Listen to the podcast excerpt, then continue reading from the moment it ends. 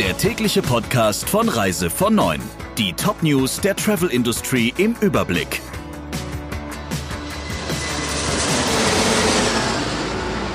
Mit Friederike Breyer. Schönen guten Morgen. Die Corona-Krise dürfte den verschiedenen Sparten der Touristik Umsatzeinbußen zwischen 40 und 95 Prozent bescheren. Das geht aus einer Studie im Auftrag des Bundesverbandes der deutschen Tourismuswirtschaft, kurz BTW, hervor. Bei einer großen Pleitewelle innerhalb der Branche stehe für die gesamte Volkswirtschaft viel auf dem Spiel, so die Interessensvertreter. Millionen Jobs wären betroffen. Knapp vier Prozent der Bruttowertschöpfung in Deutschland oder 120 Milliarden Euro seien im vergangenen Jahr auf die Touristik entfallen fallen, so der BTW. Sollte es zu einem Worst-Case-Szenario kommen mit Umsatzrückgängen von bis zu 60 Prozent und einem Fixkostenanteil von 30 Prozent, dann ergibt sich laut BTW ein Verlust auf der Cashflow-Ebene von 40 Milliarden Euro. Einzelne Bereiche könnte es besonders hart treffen, etwa Reiseveranstalter, Gastgewerbe und Kreuzfahrten. Ryanair wird die Lauda-Zentrale in Wien wohl Ende des Monats dicht machen. Grund ist nach Angaben von Ryanair-Chef O'Leary die existenzielle Krise der österreichischen Tochter. Außerdem sollen Basen in Deutschland, Großbritannien und Spanien wegfallen.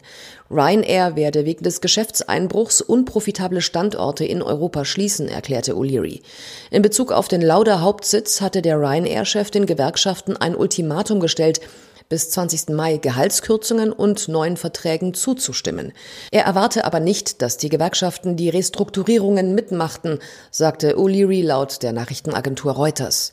In Wien sind 15 der 30 Airbus A320 von Lauda stationiert. Wenn es um Stornoregeln von Reisen geht, dann sollen künftig die Gerichte entscheiden. Das geht aus einer Regierungsantwort auf eine kleine Anfrage der Grünen hervor. Denn der kostenlose Rücktritt von einer Pauschalreise sei nur möglich, wenn am Urlaubsort unvermeidbare außergewöhnliche Umstände zu einer erheblichen Beeinträchtigung führen.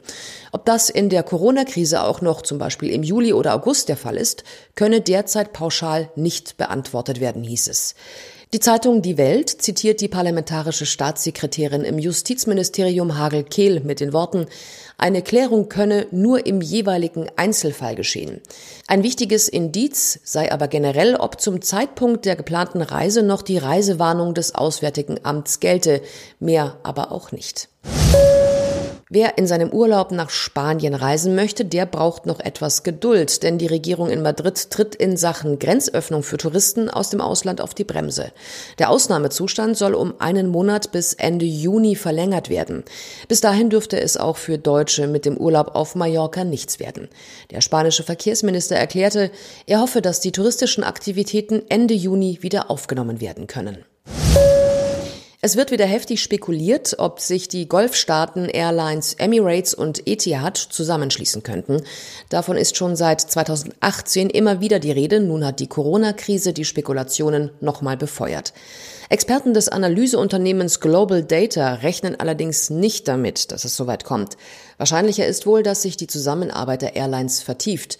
Sie hätten lange gut nebeneinander existiert, hieß es, auch wenn Emirates profitabler ist als Etihad.